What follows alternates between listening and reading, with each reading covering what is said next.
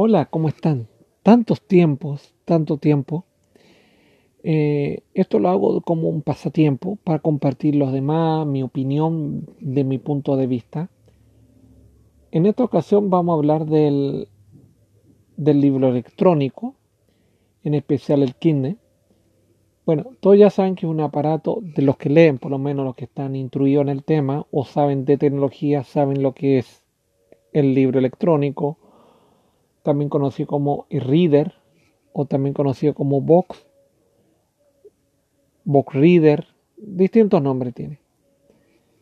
Entonces, em, yo era reacio, bueno, siempre he sido reacio hasta la fecha, ha sido un poco reacio sobre el tema de usar libro electrónico.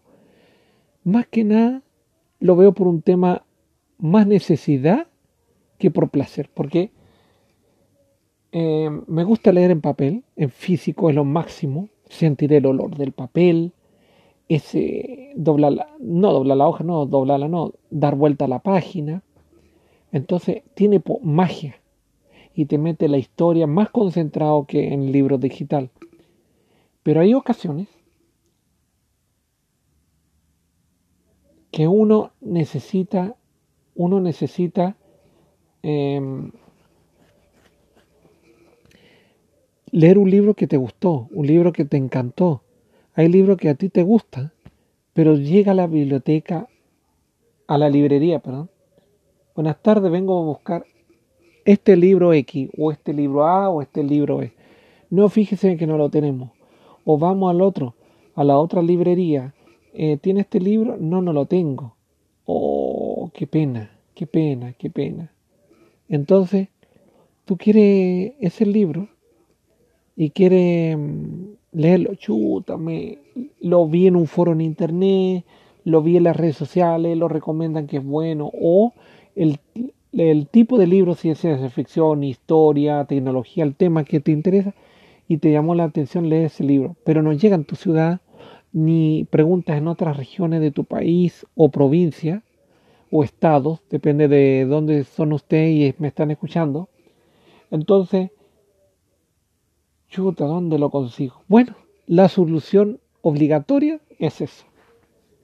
Eh, por ejemplo, ya me ha pasado, eh, hay varios libros que digitales, algunos recomendados por... Eh, son libros recomendados por Bill Gates, que son buenos leerlos, y no lo consigo en mi ciudad. Entonces, la solución es comprarlo vía digital online a través de la tienda de Amazon o tiendas por fuera y, lo, y, lo, y lo guardas en tu libro electrónico convertido al formato que acepta el Kindle. Bueno, ahora también fin de año va a salir eh, por primera vez la historia de Amazon, va a permitir los libros del formato EPUB. Así que va a ser más flexible ahora usar un Kindle comprado como antes, que usaba su, su formato propio y otro formato de libro electrónico. Entonces, esa característica tiene bueno el libro electrónico. Cosas buenas tiene. Eh, obvio, ya se ha dicho un montón de veces, en algún, me imagino en otro podcast y también en... Y también, ¿cómo se llama? En páginas y en redes sociales. Entonces, el tema es el tema es entonces que salva el libro electrónico en esos casos cuando uno le gusta leer en físico y, el libro que quiere no lo puede conseguir físicamente. Bueno, la solución está ahí. Bueno, Kindle no es el único de Amazon. También tenemos a Kobo, eh, Nook, hay varios. Incluso Sony tuvo una, una edición del dispositivo de Reader pero después fracasó y cerró y parece que ahora va a volver pero solo en el mercado japonés. Eh, hay muchas marcas de libro electrónico, pero el que lleva la delantera siempre ha sido Kindle de Amazon. Una opinión personal, hay una sola cosa que no me gusta el Kindle. Bueno, más bien dos cosas, pero una principal. Lo único que nunca ha traído en las versiones más nuevas, prácticamente en todas, eh, lector de micro SD, lector de tarjeta de memoria. Nunca traído los Kindle eso. Entonces iba a ser más flexible y para meter libros, aunque igual uno conectándolo al computador está bien. Pero sería genial porque la otra opción que me habría gustado que hayan tenido, un jack de audio. Es decir, entonces así tú metes el libro en la tarjeta de memoria o bien también puedes meterle música, entonces puedes estar escuchando música ambiental mientras lee un libro. Entonces, esas son dos cosas que siempre he extrañado de un libro Kindle de Amazon.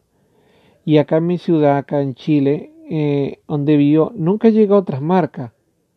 Eh, en mi ciudad no, pero en la capital sí, ahí llegan otras marcas y uno lo puede comprar por internet, online pero físicamente acá las tiendas solo traen Kindle de Amazon.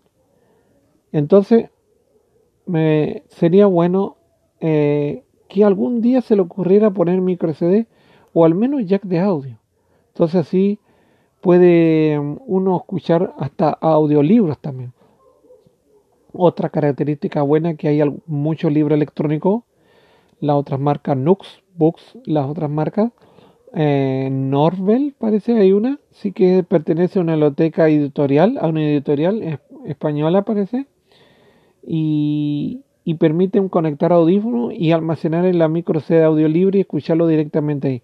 O poner música lo que quiera y escuchar mientras lee. Eso es lo único que el Kindle no me gusta. En el resto está todo bien. En el resto se puede decir que está todas las cosas bien en el Kindle. Es buen lector, es de calidad, es eficiente no es demasiado caro, aunque ahora con el tema de la pandemia subió todo. De hecho, em, es muy caro ahora. Yo lo compré cuando era más económico. De hecho, la pandemia lo superó a 100 dólares acá. Bastante elevado. Para que lo que valía. Aquí en Chile valía como unos 60 dólares. Si no me equivoco. Y ahora está más de 100. Claro. Bueno, ¿qué le vamos a hacer? Bueno, entonces el, dispositivo electrónico Kindle es muy bueno y todos los demás también. Todos los otros dispositivos del mismo estilo para leer libros también son muy, muy buenos. Bueno, eso era este podcast corto. Bueno, yo creo que ya llevamos más de 7 minutos.